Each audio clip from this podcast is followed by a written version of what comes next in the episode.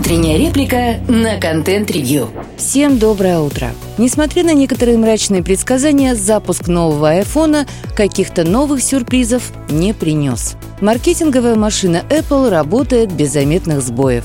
И хотя интриги сравнимы с той, которая была в прежние годы, уже нет, спрос на новинки остается стабильно высоким, кто бы что ни говорил. Однако структура этого спроса далеко не всегда совпадает с тем, который прогнозирует сама компания. В частности, это касается аппаратов стандартного размера. Спрос на них уже который год оказывается переоцененным маркетологами. Именно поэтому плюс модели прошлых поколений изымаются из актуальной линейки, и в официальных магазинах доступны только свежие версии Max и Плюс – Логика тут понятна. Увеличенный экран позиционируется как ключевое преимущество, за которое нужно доплатить. Наличие аппаратов прошлых поколений с таким преимуществом по сниженной цене автоматически ударит по продажам новинок. Конечно, есть еще одна важная деталь – Увеличенный размер корпуса позволяет поставить батарею большего размера, что тоже является очень значимым параметром для потребителя. Тем не менее, размер экрана имеет во всех смыслах большое значение. Настолько, что это привело к провалу продаж мини-версии iPhone 13 с диагональю 5,4 дюйма. И хотя она до сих пор доступна к покупке, ее производство свернуто. Решение о создании такой модели было принято под влиянием опросов потребителей и фокус-групп.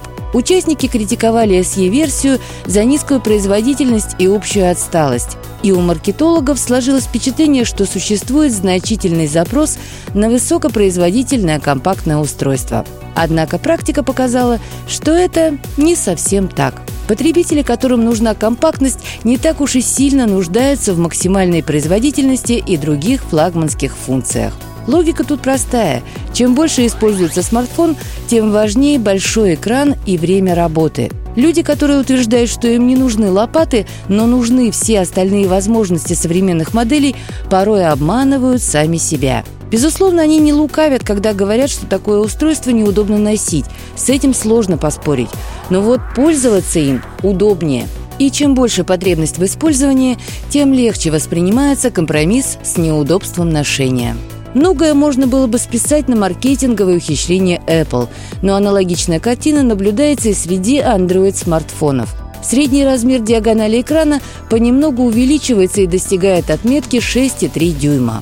Смартфонами пользуются все больше, они становятся основными устройствами для все большего числа людей, что логичным образом приводит к спросу на устройство с увеличенным размером экрана. При этом ширина устройства, кажется, достигла своего предела.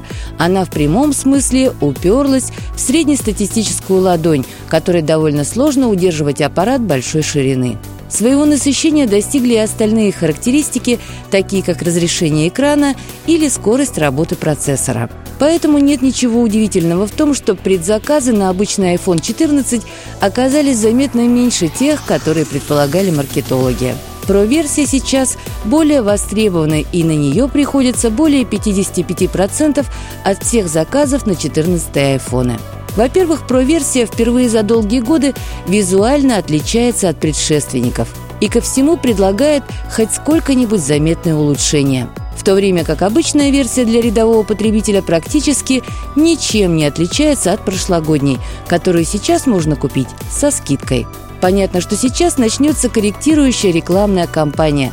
Выйдут обновления iOS, которые смогут напомнить пользователям о том, что у них прошлогоднее устройство, ну и так далее. Но с точки зрения маркетинга, козырей в рукаве остается не так, чтобы много. Разъем Type-C, объем памяти, дизайн корпуса, да, в очередной раз камера – в какой-то момент останется разве что поменять форм-фактор, увеличить диагональ базовой версии или даже перейти к складным экранам. Это, конечно, если не появится какая-то новая, по-настоящему интересная технология. Но пока ничего такого на горизонте не просматривается.